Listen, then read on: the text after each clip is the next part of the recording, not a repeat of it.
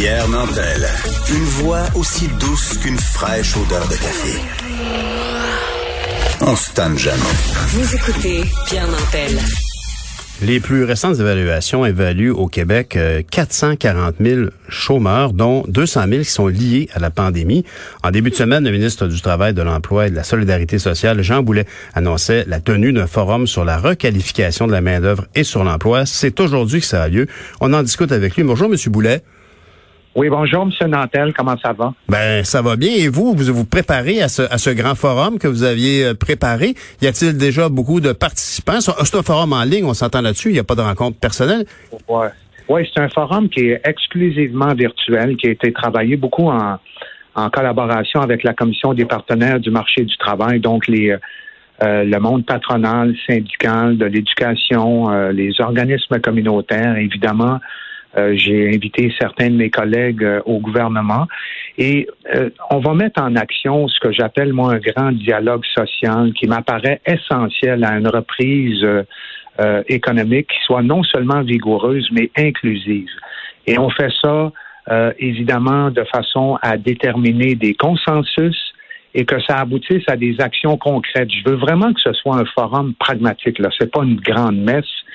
C'est on se réunit, on se connaît, on se rencontre de façon régulière, puis on va parler de comment faire pour permettre aux chômeurs pandémiques, vous l'avez dit, hein, au mois d'août, il y en avait à peu près 200 000. Avec la dernière étude sur la population active, c'est plus près de 150 000, mais les nouvelles mesures restrictives ont fait monter ce chiffre-là à près de 200 000.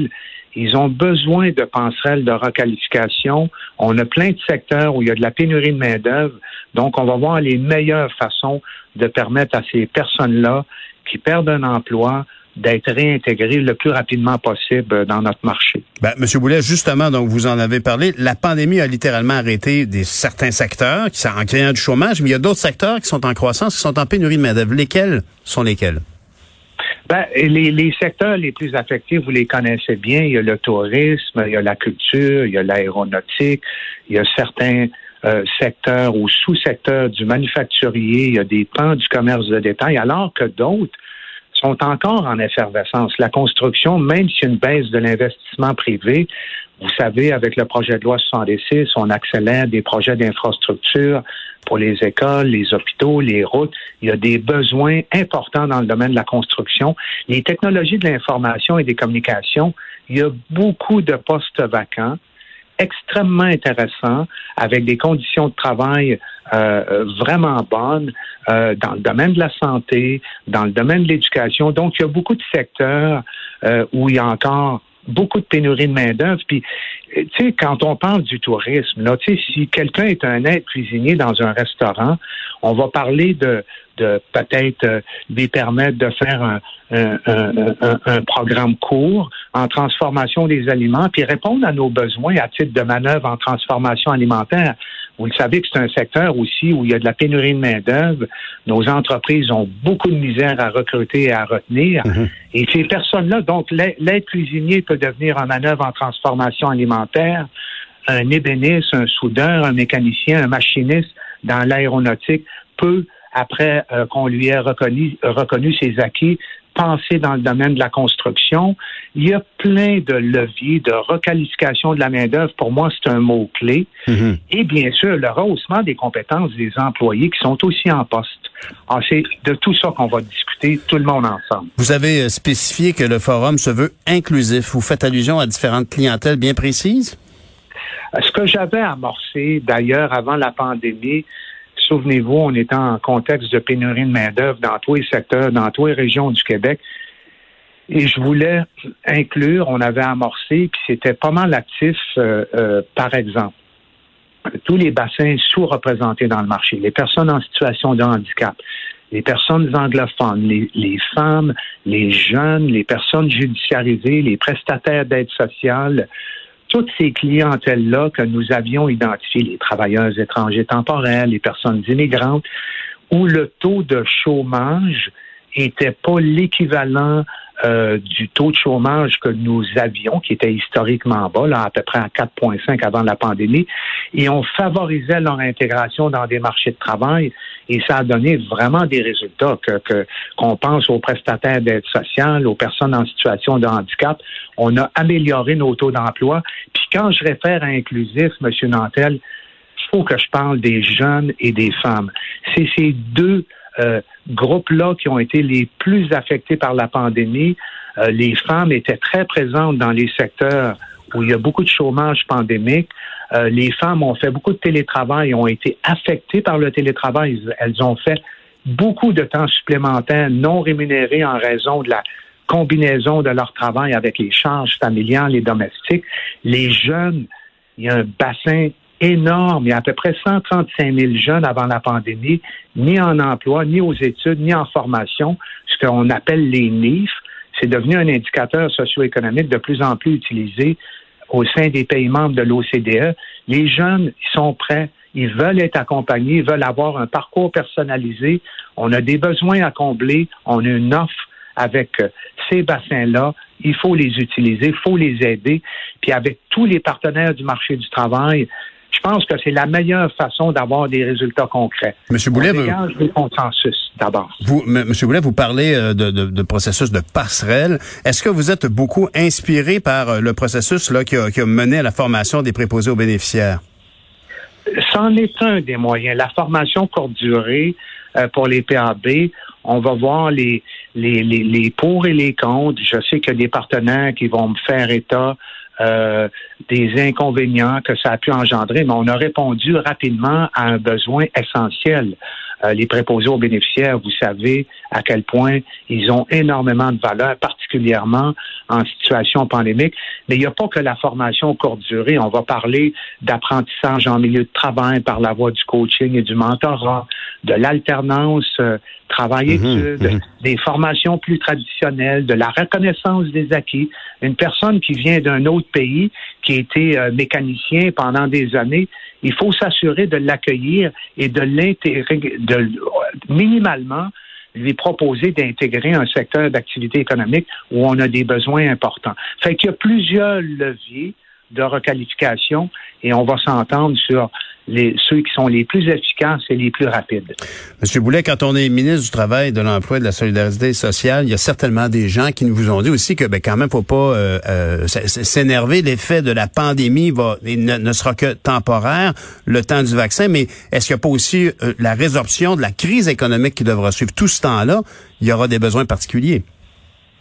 Vous avez absolument raison ça va se résorber au fil des années. Évidemment, dépendamment de l'intensité de la deuxième vague, euh, on va voir les répercussions. Mais sur le PIB, on me demandait aussi, euh, est-ce qu'il y en a beaucoup qui vont perdre leur emploi de façon définitive? Il y a des secteurs dans lesquels il va y avoir une reprise dans deux ans, dans trois ans.